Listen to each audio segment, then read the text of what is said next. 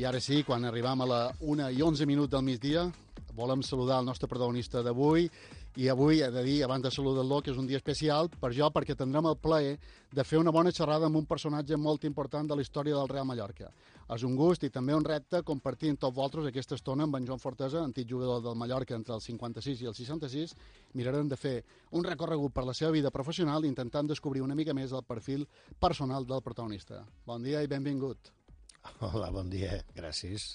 Començarem descobrint una mica els aspectes més personals de la teva vida. Explica'ns una mica com era la família on vares néixer. Bueno, jo vaig néixer en Port de Pollença, eh, l'any 35. Jo pensava havia nascut el 34, però tu vas descobrir que era el 35. Ja no sé si te'n recordes. Eh? Sí, sí. Bueno, per tant, tenc ara actualment 81 anys. Vaig néixer, eh, ja ho he dit, eh, repeteix, en el Port de Pollença, vaig viure sis anys en el Port de Pollença i el resto dos anys els he viscut, els vaig viure a Pollença fins que vaig venir a Palma per jugar amb el Mallorca. Però la família, explica'ns un poc a teva família a què, a què se dedicaven. Bueno, a que nostra, jo sempre he vist una carnisseria. La prova està que la carnisseria que, que, hi, ha, que hi havia a Pollença estava plena de miralls i la gent de Pollença li va posar un nom molt característic, de carnisseria d'un miralls. Nosaltres tenim aquest acento tan clar pollencí de, de parlar-la, eh? de, no, no salam, ni, ni xerram amb una paraula. Els articles, els articles la, la, sa i la els diferenciant constantment. Sou bé pollencins. Eh. Es, escolta, eh, te volia demanar, tenien Digue. interès en el futbol, en qualque esport de la teva família? No, no, no, no, no, no, no, no. Jo, a que nostre ningú havia jugat a futbol i jo mm, vaig néixer jugant a futbol en el carrer. I la prova està, és que, i, i jo ho dic, i no vull ser un, un, un arrogant, eh? però jo crec que té bastant de mèrit el que he fet jo, perquè jo vaig sortir del carrer. Jo no vaig jugar en cap equip juvenil, ni infantil, ni això, perquè Pollença no n'hi no havia. Jo jugava enmig del carrer, en patis de l'escola i enmig del carrer. I un bon dia, el Pollença anava molt malament, havia despatxat quatre o cinc jugadors que, de, que venien de Palma a jugar cada dia un menja amb el Pollença, i m'ho van dir, tu has de jugar a futbol. I, i jo encara anava en calçon curs, tenia 15 anys, inclús, sí. inclús diré més, varen falsificar la firma dient que jo tenia 18 Això anys. jo, jo ho tenia notat, Joan, el, als 14 o 15 anys tenia el Pollença a l'equip del teu poble, tot i que has explicat ben clarament que és nascut a Port de Pollença, te va venir a cercar per jugar amb el seu equip. Es podria explicar exactament què vareu haver de fer per tal d'aconseguir jugar, ja que en principi la teva edat no ho permetia, crec que és aquest tema d'aquesta eh, sí, falsificació de firma. Varen falsificar la firma tres anys, eh, la firma no, l'edat meva, eh? no, com que no exigien, no exigien documents, uh -huh. pues varen dir, m'ha pres que de dins la mateixa federació li varen dir com ho havien de fer. Eh? Així és que eh, el nostre secretari, ja no record qui era, eh, van posar que jo tenia 18 anys, se va acceptar la fitxa i jo vaig jugar amb el Pollença. I per ahir vaig jugar molt poc temps amb el Pollença. Que en aquell molt temps el Pollença... Doncs, jugava regional. Només tenia un primer equip, entenc. Exacte, ni equip, ni, ni segon equip, ni equip juvenil, ni infantil, ni de cap classe, el, el Pollença.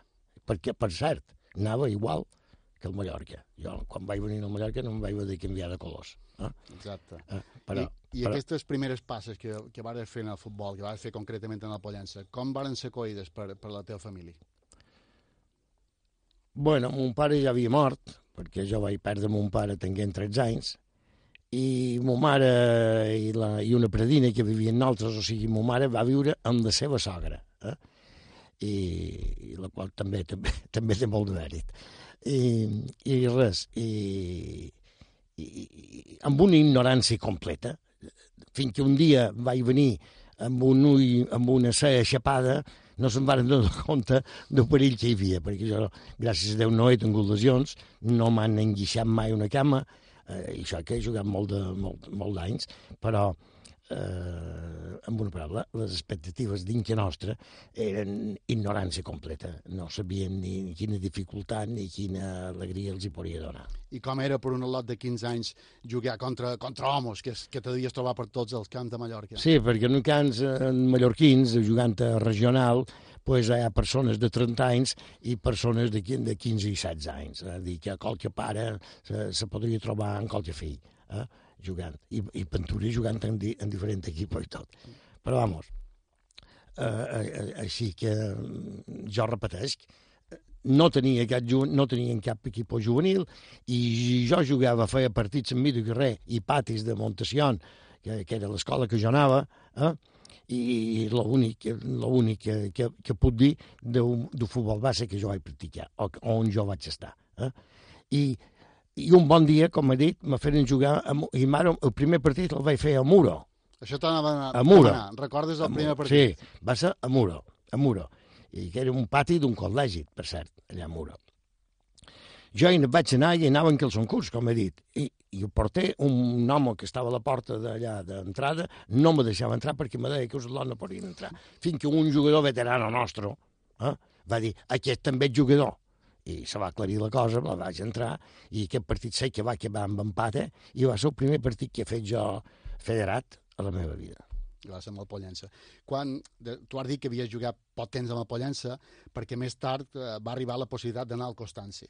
Vares tenir qualque problema també en la família, quan, en aquest cas que havies de deixar Pollença i anar fins a Inca? No, no, no, no, no. Ma mare no se posava en res, ma mare era una bona dona, no se posava en res, i vos contaré una cosa. Quan vaig anar a Inca, que jo record que el president, no, a que nostre tenien una petita bodegueta que venien vi, venien bo, mm, eh, botelles, de neclades, en fi. Licors. I, licors, això mateix, variats i tot això. I jo record que hi havia un senyor, un senyor, que era eh, un venedor, perquè també tenia aquest mateix negoci però en gran escala, a Inca, i resulta que aquest senyor va ser el president del Constància. I aquest president del Constància se va enterar de que jo era, podia jugar amb el Constanci, i juntament amb dos pollancins més, un tal Castell, que va jugar molt d'anys amb el, amb el Constanci i va morir, pobret, electrocutat a unes feines que va fer a una obra, eh? i després en Miquel Vilar, un porter, que també després va jugar en Jorn al Mallorca. Mm? I, I aquest trio de jugadors van fitxar el mateix dia, la mateixa hora, amb el Constanci. I com hi anàveu cap a Inca des de Pollença?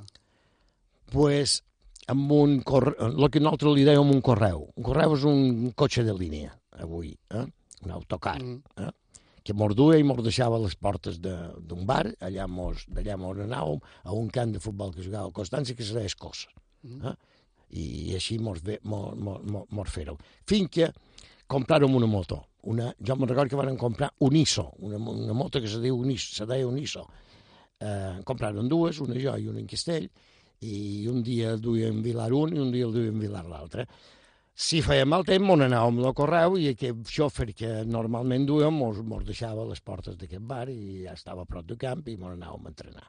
I així va, eh, va ser la meva trajectòria en el Constància. I què ens pots explicar d'aquelles temporades en què? Què recordes? Record amb molt de carinyo eh, certes persones que jugaren en jo, per exemple, en Bernat Mateu, que va ser un, un, un grandíssim jugador, va ser després concessionari de la Renault a Inca, eh, record que me contava a vegades que son pare son pare havia estat batle d'Inca i era com que era un batle republicà el, el, el, el fusilaren. Uh mhm. -huh. Això m'ho contava ell eh, eh, i estava molt... Quan ho contava plorava, eh? Bernat, sí. I després eh, vaig inclús jugar amb un porter del Constanci que es deia Company, Andreu Company, que havia jugat en l'Alcoyano un munt d'any, quan l'Alcoyano era un equip de segona divisió. I amb, no sé si va jugar també amb el Múrcia, no, no ho record, però vamos, l'Alcoyano sí. Perquè amb el Constanci sempre jugares a tercera. A tercera, a tercera. El que passa és que jo llavors vaig fer la mili de 8 anys i en de 8 anys la mili voluntari a la base de Pollença. I el Constanci mmm, me va dir, me, me va dir que no ho digués que jo jugués a futbol, però a la base se, se n'enteraren, se n'enteraren perquè record que un any per les festes d'aniversari, les festes de, de l'aviació, uh -huh. allà que me pareix que és a principis de desembre, eh, varen demanar voluntaris per fer un partit que havien de jugar contra un equip del Cudi. Uh -huh. I, I jo, com que el Constanci m'havia dit que no digués res, no vaig, no vaig sortir endavant. I va venir un, un, un tinent i em va pegar una sempenta i em va dir, tu també, tu també a jugar, vinga, que tu eres futbolista. I bueno, i ja mateix me'n record que m'ha dit, com metes, eh, la patrona, a l'aviació, diu, quan metas, si, cada gol que metas, te voy a regalar un dia de permiso. I jo no sé si em vaig fer de 5 o 6 de gols.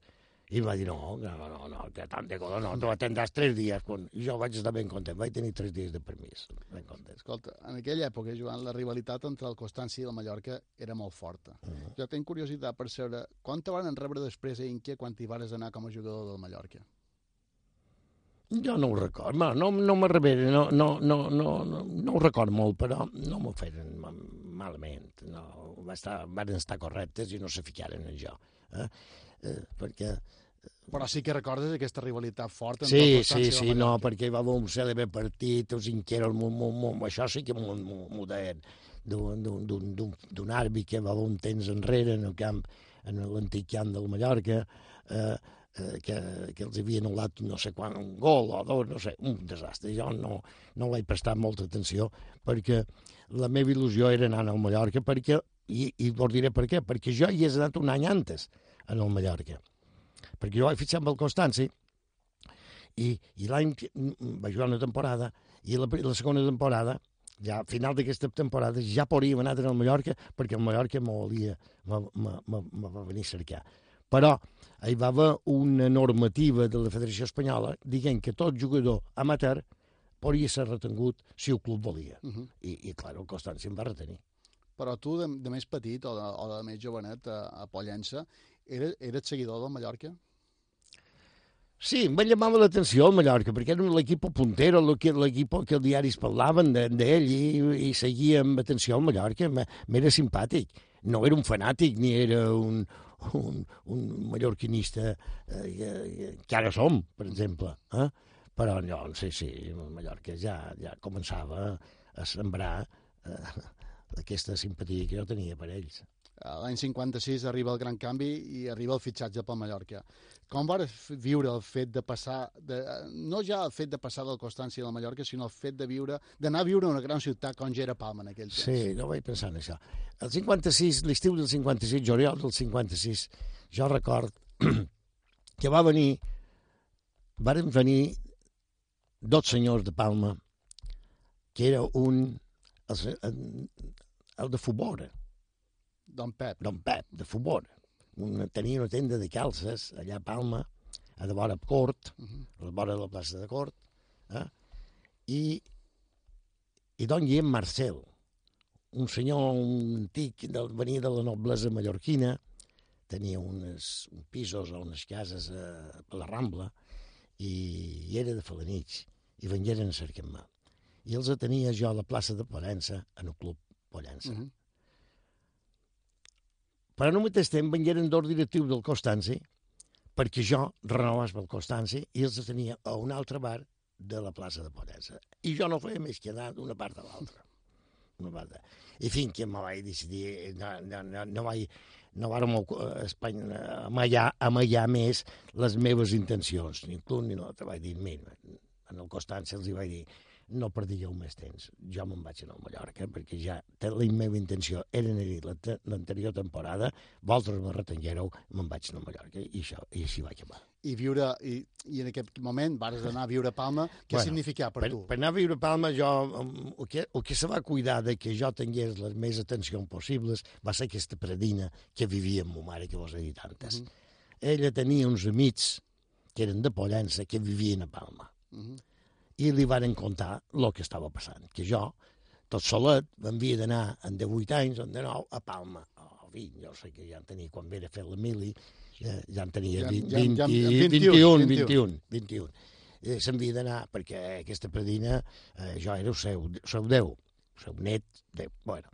I em va dir, i aquesta família tenien un, un fill que, havia, que va fer, mm, destin, el destinaren per fer la mili a Ceuta. Claro. Ell viu una habitació lliure i és allà on i és allà on vaig estar aquest primer any. Eh, nosaltres, a Mallorca, hi va, teníem un entrenador que es deia Andreu Quecles, va ser molt famós, famosa dins Mallorca, a nivell, a nivell local.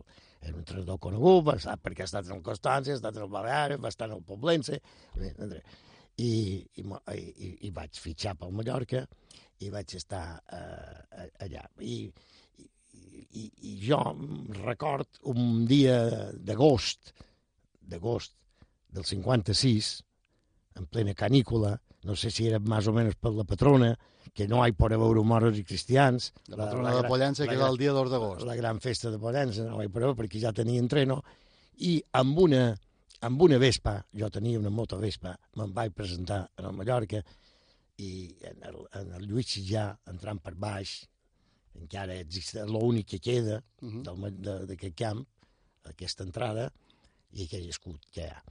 I vaig entrar per allà i vaig demanar on són els vestuaris, i m'ho van assenyalar on eren, i el primer dia, aquell mes d'agost, vaig entrar al Mallorca amb aquella moto Vespa.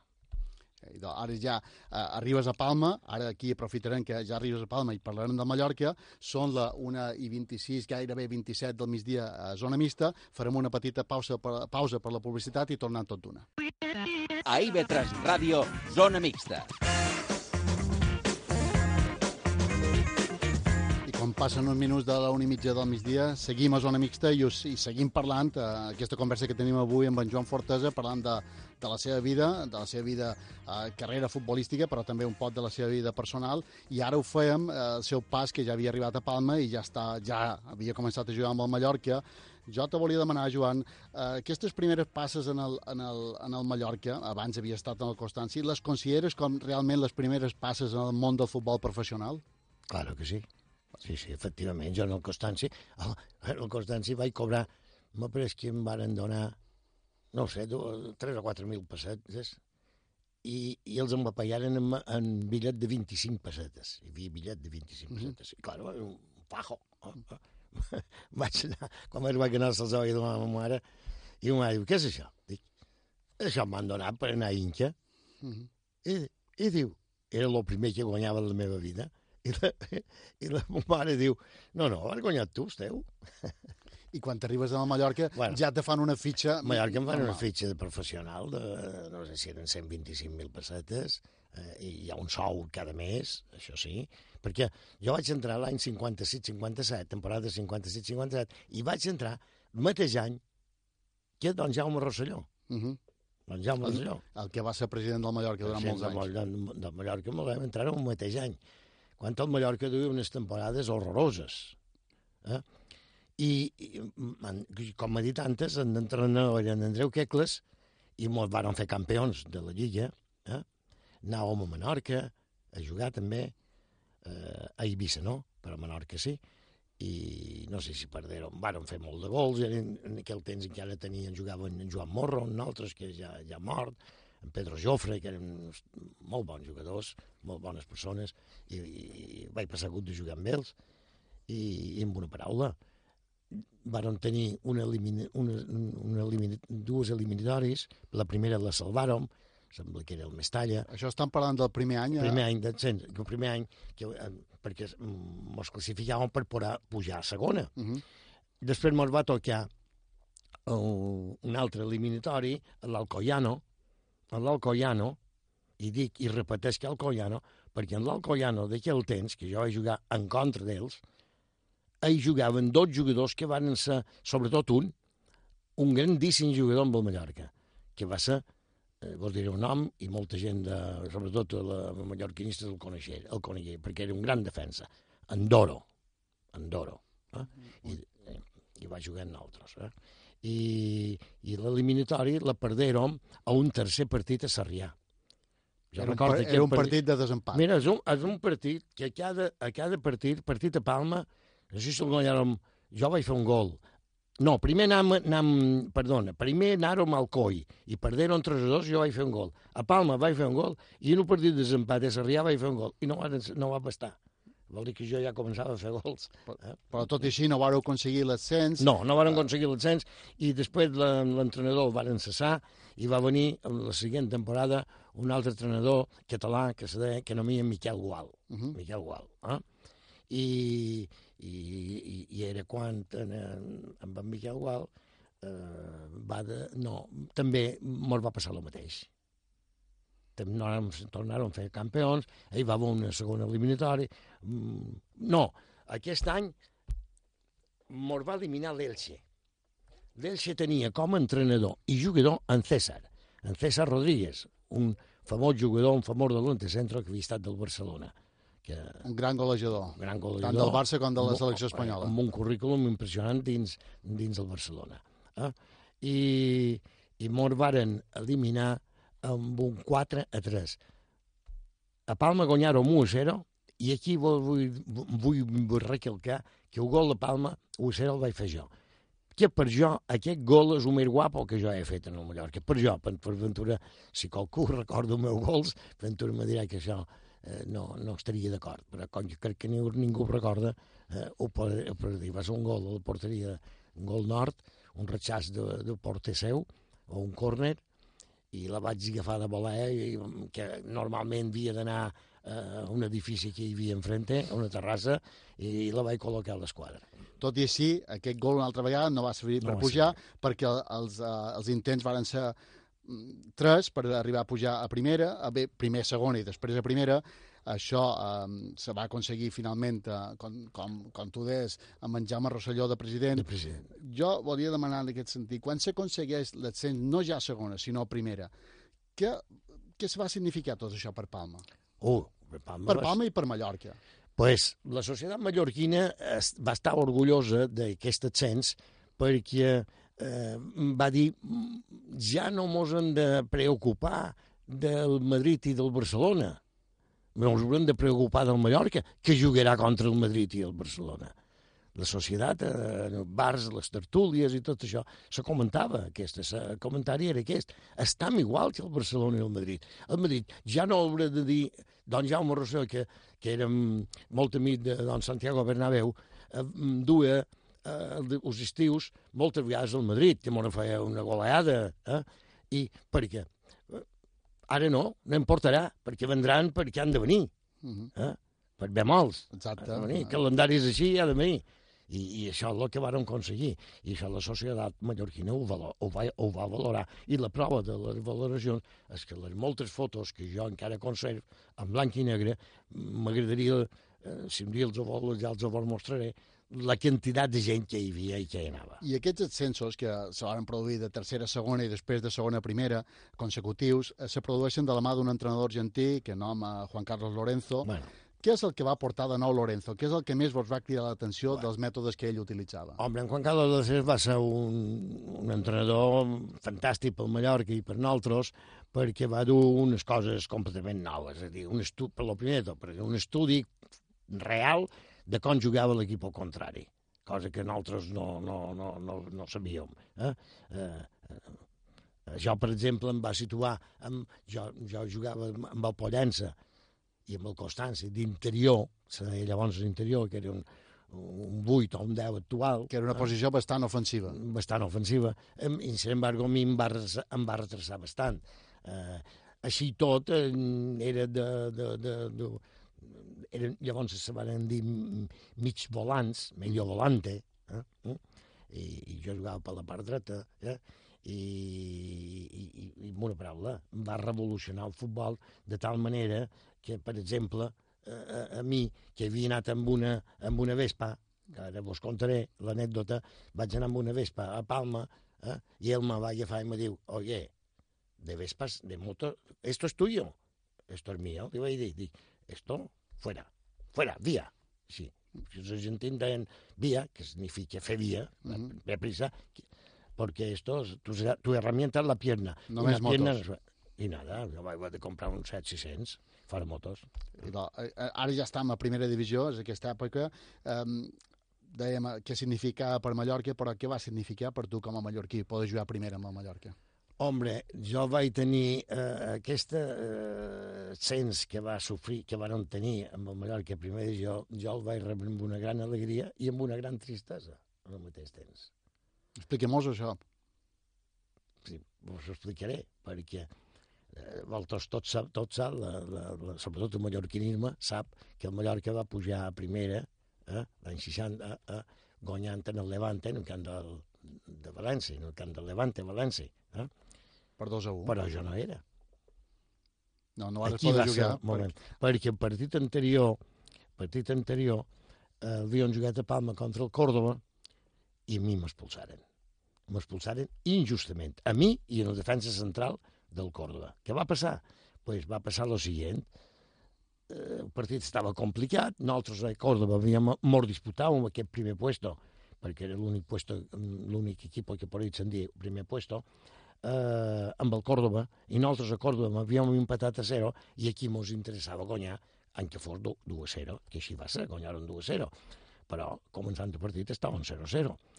I hi va bastant de lío, bastantes trifulques entre jugadors nostres i seus, i un bomberillo dins una àrea seva.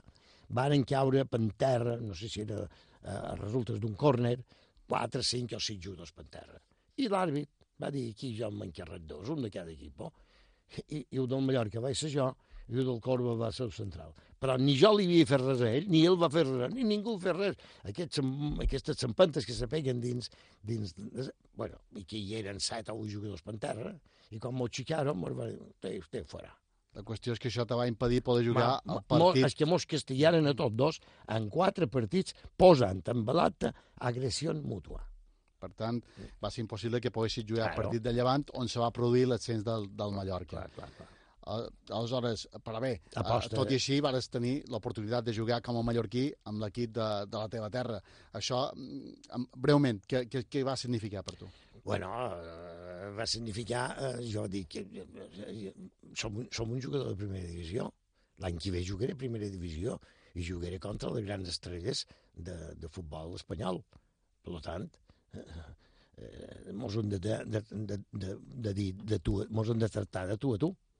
Eh? Després allà guanyarà el, el que és millor, perquè nosaltres en, eh, ju- en, en calendari ho diu ben clar, eh, el Barcelona, el Madrid, el Cádiz i el, i, i el Tot- Saragossa. tots els equips d'aquella època. que D'aquella època han de passar per Palma. I, I quins són els millors records que te queden d'aquelles temporades a primera divisió? Hombre, jo record, eh, eh, ja he dit antes, que vaig fer, per exemple, d'aquests dos gols en el, en el Betis. Record molt eh, aquest partit que el meu gol guanyaren en el, guanyàrem partits, que el meu gol serviren per guanyar aquests partits, perquè record, per exemple, una anècdota molt guapa eh, que tenc, que és un partit amb el Sevilla, amb el Sevilla, que plovia molt a Palma, el nostre entrenador era en Satur Grec, en nosaltres, amb Ricardo Zamora, que era el nostre porter titular, va estar lesionat i no va poder jugar, i va jugar amb Martí Mora, en Martí Mora també ho compten això, i, i estava molt nerviós, i jo li vaig dir, no, no te preocupes, Martí, no, no, està tranquil, per favor, eh, tranquil, te fan un gol, ja en faré un. Mm. Eh? I, i efectivament, eh, van guanyar 3 a 2 i jo em vaig fer d'or de gols. Eh? Per tant, en Martí Mora va, va estar més tranquil. Sí, bueno, bé, són anècdotes que passen i són agradables contar-ho. Va, Ara, en, en el final van ser 10 temporades en el Mallorca. Claro. Com va ser el moment de dir, de dir adéu a l'equip de, de la teva vida? Bueno, ja mm, va ser una època ja...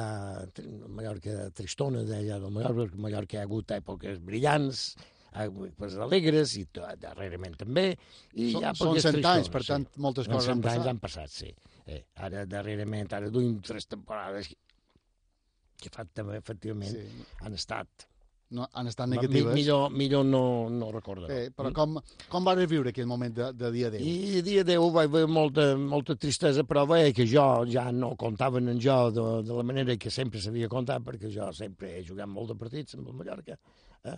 I, va, I jo vaig dir, de, dic, jo si tinc una oportunitat me'n vaig. I l'oportunitat va néixer, que va venir el Lleida a cercar-me, ja no me record l'intermediari que era, però em va venir aquest intermediari, i em va dir, va, vols anar a Lleida? I el Lleida em va fitxar per dues temporades. Vaig, vaig, vaig estar dues temporades a Lleida i la segona temporada ja em feien estar capità del Lleida. I vaig estar molt a gust i molt bé. Ara passarem a, a parlar un poquet d'aquesta època en Lleida. Primer tornarem a fer una, una pausa publicitària quan són la 1.43 del migdia. Seguim a Zona Mixta, seguim parlant amb en Joan Fortesa i, com dèiem, a la tornada de la pausa eh, continuem parlant sobre aquesta etapa en Lleida. A IB3 Ràdio, Zona Mixta. Queden pocs segons per arribar a la 1.47 del migdia. Continuem a zona mixta, continuem aquesta xerrada que estem tenint avui amb en Joan Fortesa, antic jugador del Real Mallorca, i ho deixàvem abans de la pausa publicitària quan eh, en Joan arribava eh, a la darrera etapa de futbolista professional i ho feia en el Lleida. Conta Joan, quan arribes el Lleida, què significa per tu, no, no, no només a nivell professional, sinó com a persona, perquè eh, la primera vegada que va, vares sortir de Mallorca a viure. Sí, efectivament, va ser així, però jo me'n vaig anar trist, eh? perquè vaig veure que ja no, a Mallorca no se comptaven jo, per tant... Però allà, com que ens reberen tan bé, d'una manera tan, tan alegre, tan content que jo anés allà, i amb un companyeros que vaig tenir que se volcaren eh, amb, amb, bueno, amb mi amb, amb altres, amb tots, eh? van tenir un bon companyeros. Pues, i ja, no, a més, record que m'on anàrem el cotxe, un, un Renault que jo tenia en aquell temps, la meva dona i la nina, la meva filla. El meu fill no havia nascut encara. Eh? Eh, dos anys tenia que la, la, la, la nina. Eh? I, I tot tres allà, eh, a, un, a una terra estranya. A més, no era Barcelona, no era la part mediterrània, era la part, eh, la part l'altra part de Catalunya. I en aquella època no? tampoc hi havia les autopistes que hi ha ara. No, no, on anàvem en plena carretera, eh, jo no, no me record que aquí hi havia una pujada que l'havíem de fer a 10 per hora, eh, perquè si, si, si, si fàvem un camió d'aquells camions que, que recorrien tot, tot, tot, tot Espanya i darrere un carregat de, de mercancia, havíem d'anar darrere, darrere, darrere, sense poder adelantar. Amb una paraula, era horrorós, a vegades hores i hores i hores, però jo no per, per arribar a Lleida. Però allà mos colmaren detencions. A més, Lleida és una ciutat amb una, una, una fruita extraordinària, la millor fruita d'Espanya, crec que se produeix, que, que, se fa allà. Eh, se menja molt bé i vam estar molt bé molt contents. I vaig tenir, la, hasta tengueren la deferència que me feren hasta capità de l'equip. I, i després, l'any següent, encara se va, va venir a Lleida, cedir pel Mallorca, un altre jugador mallorquí, que, que, que, que va ser un encant de tenir-lo, el teníem cada dilluns a dinar nosaltres, eh? i que era en Joanet Cifra, eh? Eh? Que, eh, que amb una paraula, vàrem estar molt bé, molt contents, i, i, va ser, i són dos anys. A més, jugàrem a segona divisió. I a més a més, amb el Lleida, segona divisió, vares tenir oportunitat de tornar a Palma i jugar contra el Mallorca. Vàrem jugar a Palma i vàrem empatar Mallorca, però aquest dia ningú, ningú volia guanyar. I com va ser la rebuda quan vares bé, a Palma? Bé, m'ho feien molt de casa, molt contents i, i, i, i bé, res. I després del Lleida, ja any 68, arriba el moment de la retirada. Com, com un coneix que ha arribat aquest moment? Sí, jo, eh, ell volia que jo quedés. Inclús si no volia jugar, m'oferien un càrrec tècnic allà.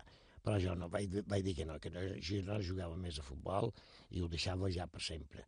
I era definitiu. I, vaig, i així va ser, m'han respectar religiosament, m'apoyar, no me deuen, no deuen, no deuen ni un cèntim, m'ho pagaren tot i amb una paraula eh, i, i vaig anar ben content i ben satisfet. I per tant, arriba, arriba la, la retirada, um, jo te demanaria, s'acaba retirant una persona del futbol, ho dic perquè tu sempre dius que te sent jugador encara. Sí, sí, sí, sí. Això d'ets jugadors, eh, jo vull que els jugadors del Barcelona també ho han fet tenir això. Eh? Eh? Ja no se diu ets jugadors o l'associació d'ets jugadors, se diu Barça jugadors. És Exacte. així? Eh? Pues nosaltres també. Mallorca jugadors i ho dic en el nostre president, i ja, han de enviar el nom d'ells de, de jugadors, eh, d'ells, i posàvem jugadors del Mallorca. Eh? Perquè mos, jo encara me considero jugador, mira que tenc 80 anys. Eh? 81 per exacte. Sí, i, i, i sin embargo em considero jo. El que passa és que quan un balon s'acosta ja m'assusta. Eh? I, Joan, què és el millor que un s'endú del món del futbol? Oh, les amistats que has tingudes, sense cap dubte. Eh, I la pena, i, i també ara l'edat que jo tenc, la pena que tenc, de molta pena, sobretot quan ho repeteix, de veure que aquells companyeros que jo tenia, que, que em feien tant de cas, que jo vaig estar tan bé a gust amb ells, que ja no hi són. Això és el més terrible, terrible, terrible que m'està passant. Sí, és una, és una qüestió d'edat i, evidentment, molts de jugadors que han passat per les... no ja pel Mallorca, sinó també pel, pel Constància o No, pel no, Lleida, això és una llei de... han, han, han, han, han mort i ja, ja no estan entre sí. nosaltres. Per tant, això, eh, desafortunadament, acaba passant. Jo, ara, tornant una miqueta en el Mallorca, tinc un, un parell de curiositats abans de- de- abans d'anar acabant aquesta, aquesta entrevista. Jo te volia demanar si em podries dir el nom del jugador que, en la teva opinió, ha estat el millor que ha vestit la camiseta del Mallorca. Home, la meva opinió, jo som partidari, per la meva opinió, jo, el millor jugador que jo veig en el Mallorca, de, de, a través de la història del Mallorca que jo he conegut, crec que és Neto, En Samuel Eto'o. em sembla de tot. Ara bé, dins aquests que el poden empatar, si vols, i per ventura qualcú li agradarà més, en vaig tenir un, de companyero, a la meva època, que, que va ser meravellós, un jugador meravellós. Jo te volia demanar això i crec que Yes. sé per on vas. Quin és el, te volia demanar, quin és el company en el qual, en el qual has jugat que te va impressionar més com a futbolista? aquest que, aquest que anava a anomenar, en Pepillo. Era un fantàstic jugador. I vos vull contar una cosa del que va ser en Pepillo per, per, com a companyero. Sí, i expliques un poc que en Pepillo, Pepillo, venia del Real Madrid. Del Real Madrid. El havia cedit hasta una vegada va anar a jugar a l'Argentina Amb- cedit amb- pel Madrid, perquè no tenia puesto per mort, que ja no, el Madrid I en jugaven Alfredo. Di Stefano. Qui, qui disputava un puesto en Alfredo Di. Stefano? No hi havia. Pues, en Pepillo va jugar en nosaltres, eh? i era un goig. I vos contaré una anècdota d'en Pepillo, el que era com a, com a companyero. Una vegada anàrem a Saragossa, a Saragossa, i eh, l'entrenador nostre en Torró, que era el segon entrenador perquè en Sasso l'havien despedit. Amb l'ordre de part del Mallorca que en Pepillo, que en un tal Jaume Fiol, que ja ha mort, un jugador mallorquí, no havia de jugar aquest partit perquè si no cobrava un plus. Mhm. Bueno, què va passar? Que llavors no sortíem de fora en camp a, a practicar en, cala, En calentí. Eh, en calentíem dins el mateix vestuari. I això, mentre em- havien donat l'equip, en Jaume Fiel no jugava, en Jaume Fiel s'havia anat a tribuna, a seure a un puesto, perquè llavors, com que no hi havia canvis, viatjaven pocs jugadors, 13 jugadors, 14 màxim, no, no, no en viatjaven més, no podien fer canvis, i més que porta suplent. I en Jaume s'havia anat, i en Pepillo comença a tocar les cuixes, i en, i en Jaume se'n dona compte i li diu, què te passa, bebé? Diu, no sé, tengo unas molestias que son, no sé, tengo unas dudas, no sé. Bueno, venga, calienta, calienta bien, venga, calienta bien. Venga, un parell de minuts, pam, pam, pam, pam, i en Pepillo dona totes les cuixes, què te pasa? Diu, "Uy, Jaime, ¿y yo qué quieres que te diga? Eh, a lo mejor jugamos con 10, poco tiempo. Bé, haurà de veure al mèdic. Com que viatjàvem més sense metge, va venir un metge del Saragossa, el jau damunt de la camilla, li toca les cuixes i mos diu, o li diuen en Jaume, no detecto nada, pero el jugador es el que lo sabe, el que tiene el dolor. Mhm. Res, en Pepillo no va jugar. Varen haver de cridar en Jaume Fiol i en Jaume Fiol va cobrar aquest paper. Però jo ja era un jugador veterano i també en volao i també en arquer i no se m'ho va ocorrir a ningú de nosaltres això. En Jaume Per tant, va tot, cobrar aquest paper. tot un detall d'en de, de, Pepillo que ens explica una mica com era com, Com era com a persona. Com era com a persona en Pepillo. I ara ja dèiem que hem d'anar acabant. Uh, malauradament, uh, l'equip ha viscut una etapa uh, actualment al Mallorca complicada que ja dura uns quants anys, tant a nivell institucional com esportiu, que l'han duit a tres temporades molt difícils a, a la segona divisió. Què n'esperes d'aquesta nova temporada que comença dia 20? Hombre, jo, ha estat, ha estat, eh, com has dit tu, eh, unes temporades dolentes per part del Mallorca, deportivament parlant, i sobretot en ara que tenim aquest any centenari no ha estat a primera divisió, ja ha estat un, una cosa horrorosa, no va poder fer un centenari estant a primera divisió. Això, Una la llàstima. primera, una llàstima. Què vols que te digui? Ara em fa dues, tres temporades que hem, estat al, com se diu en castellà, al borde del precipicio. Eh? Sí, molt a prop de segona B. Amb una paraula, més a prop de segona B que, que, que, que de segona A, això indiscutiblement. Enguany, hi ha bones intencions i crec que aquestes bones intencions poden donar fruit. L'altre dia van jugar un partit amb un equip anglès, un equip anglès que, El West Bromwich Albion. que, que, que hi posen el peu, eh? I de primera Hay que veure- divisió. Hay que veure com juguen, eh? T'agradarà o no t'agradarà? Però, amigo, no tenen amics allà, eh? que amb una. I crec que les intencions, com que són bones, poden donar fruit. Ara bé, no mos poden dormir. Ara el que hem de procurar el primer partit de Lliga que juguem aquí és guanyar-lo. Sigui com sigui, guanyar-lo. I tenir... Que jo ja desitjava, quan de ara se farà el sorteo i se farà el calendari, que el primer partit juguéssim aquí, per, per tenir aquesta, aquesta particularitat. Cosa que no s'havia produït Eh, aquests darrers eh, anys. Eh, de jugar casa nostra. Eh, I ara veurem, veurem, jo estic il·lusionat i esperançat de que les coses vagin bé i a veure si aquest any centenari eh, que- l'acabam amb una, Amb una alegria. de que no hem pogut tenir durant aquest any passat. Això esperant tots. Com, te volia demanar ja ara sí que, que per acabar, com creus que serà recordat per l'afició i també per la història del Mallorca? Que, Com, tu, com creus que serà recordat per l'afició i una mica per Hombre, jo hi ha molta gent que ja, l'edat que tenc, que sobretot la gent jove que no, que no me coneix. Però, com que s'han fet molt de llibres i tot això, ara me dono compte de que aquesta ignorància per part de la gent jove ja no és tan gran. Eh, perquè me diuen, inclús jo m'han, m'han, m'ha- hi ha qualque pare i qualque, i qualque predí, i que quan me'l veuen allà per, per, per el nostre camp, per Som Moix, pues, i duen el seu net i diuen, escolta, això és en Joan Fortes, sap qui era aquest, sap qui era? Aquell va ser aquell que va fer el primer gol del Mallorca. Això ho repeteixen, mm. eh, inter... en fi, i jo m'agrada, eh, m'agrada, més, més que me diguin això, i que me diguin, aquest jugador va jugar amb el Mallorca, però no té gent d'historial, i jo crec que he passat pel Mallorca i un paraula, que bé per que he complit amb el Mallorca. Queda qualque somni per complir? El somni, el somni més gros és que pel Mallorca estigui a primera divisió. I quan estigui a primera divisió no baixi mai més de, primer, de primera divisió, que és allà on li pertoca, eh, però vamos, perquè més pertoqui, la mos han de jugar i, i s'ho han de jugar i, i s'ho han de guanyar. Esperem que, que aquesta sigui la temporada. Han d'agrair, ara sí que ja que vam, han d'agrair en, en, en Joan Fortes que hagi estat en, en nosaltres aquí a Zona Mixta, hagi compartit aquesta llarga entrevista del dia d'avui. Com dèiem al principi, aquesta entrevista era, era un repte, era un repte per, per jo mateix. Eh, començàvem una nova etapa aquí a IBT Ràdio, a IBT Ràdio Esports, i eh, han tingut el gust. Ha estat un plaer, un repte i molt, molt emocionant poder fer aquesta entrevista amb en Joan. Hombre, jo, de, de que m'ha fet una entrevista amb el meu propi fill, pues és una, aquesta sí que és una experiència nova. Això en, to- en, endavant de, de Mallorca no ho vist mai. Eh, No vi, no fi, en fi.